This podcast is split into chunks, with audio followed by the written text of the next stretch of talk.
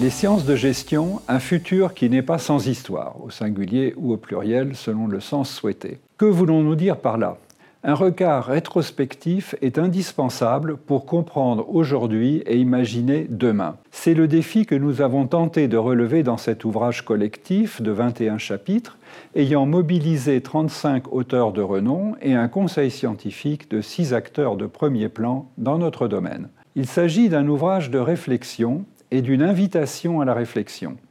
Les auteurs témoignent de la naissance des sciences de gestion comme discipline académique et à partir de là, ils s'interrogent sur ses futurs possibles et leurs conséquences pour les étudiants, les enseignants et chercheurs, les chefs d'établissement et les employeurs.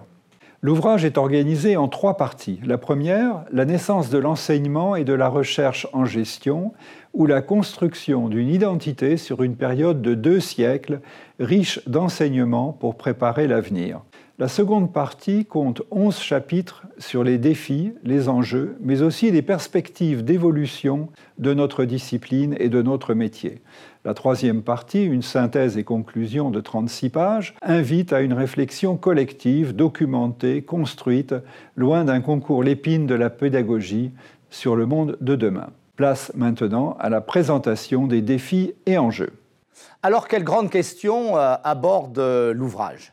Il, aborde des questions d'une très grande actualité pour euh, nos métiers. En, particulier, si l'on donne un aperçu non exhaustif, une première question est celle du rôle de l'État. Quel est ce rôle dans l'enseignement supérieur de la gestion? S'agissant d'un bien public, l'État doit-il être stratège ou bien simple régulateur?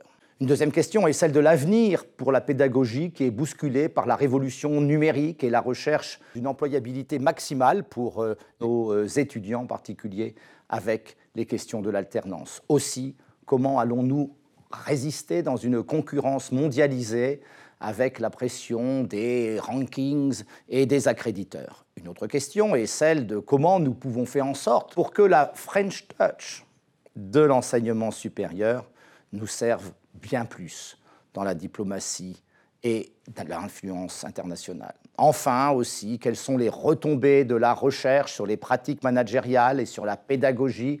Comment pratiquer cette articulation pour euh, la question de la gestion et du développement des carrières?